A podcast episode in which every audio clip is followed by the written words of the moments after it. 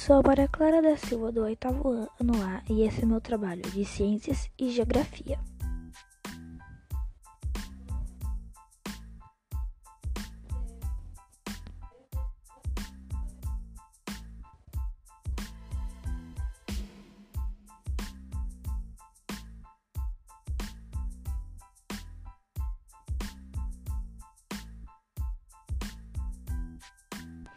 O nosso principal assunto aqui é a pandemia. Primeiro vamos ver a definição de pandemia.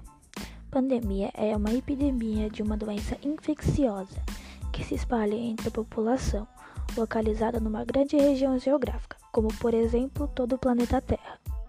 Ao todo, já passamos por cinco pandemias, sendo elas de peste bubônica, varíola, cólera, gripe suína, que é a H1N1, é o nosso principal assunto, a gripe espanhola. A gripe espanhola, também conhecida como gripe de 1918, foi uma vasta e mortal pandemia do vírus influenza. De janeiro de 1918 a dezembro de 1920, infectou uma estimativa de 500 milhões de pessoas, cerca de um quarto, de, um quarto da população mundial na época. Estima-se que o número de mortos esteja entre 17 milhões, 50 milhões ou até 100 milhões, tornando-a uma das epidemias mais mortais da história da humanidade. A gripe espanhola foi a primeira de duas pandemias causadas pelo vírus da influenza, sendo a H1N1 a segunda ocorrida em 2009. Sua origem é desconhecida. A mesma durou dois anos e 10, e 10 ou 11 meses.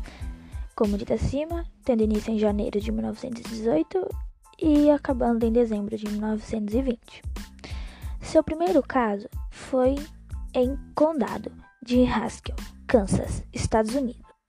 Para manter o ânimo, os censores da Primeira Guerra Mundial minimizaram os primeiros relatos da doença e sua mortalidade na Alemanha, Reino Unido, França e Estados Unidos.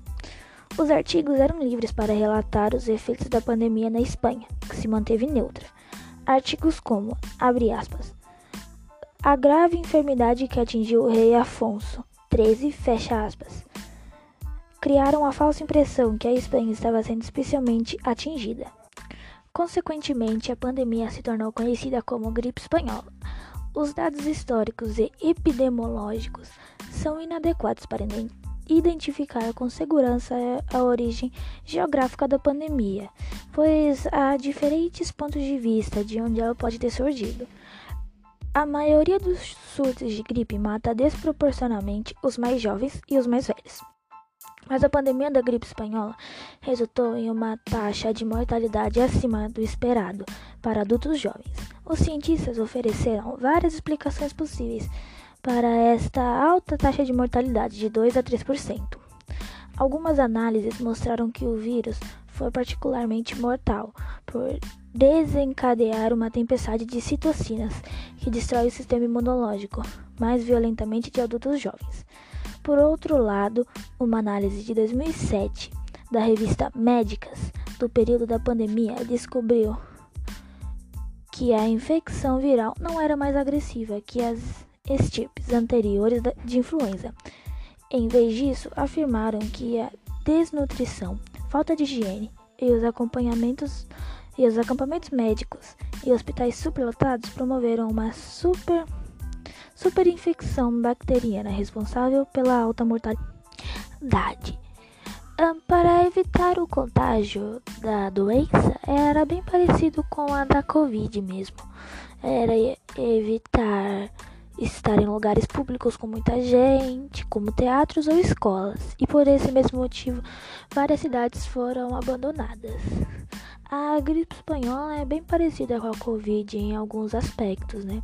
Podemos ver que até o modo de prevenção é praticamente o mesmo.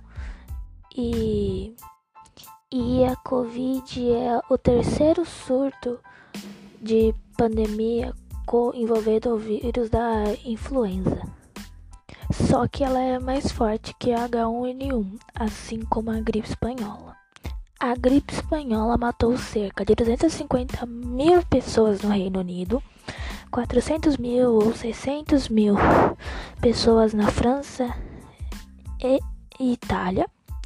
Na China, matou cerca de 80 milhões de pessoas. Nos Estados Unidos, entre 500 mil e 675 milhões de pessoas, 28 da população foi infectada. 28% da população foi infectada.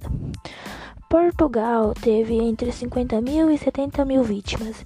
E Espanha entre 200 mil e 300 mil vítimas. Enfim, esse é meu trabalho.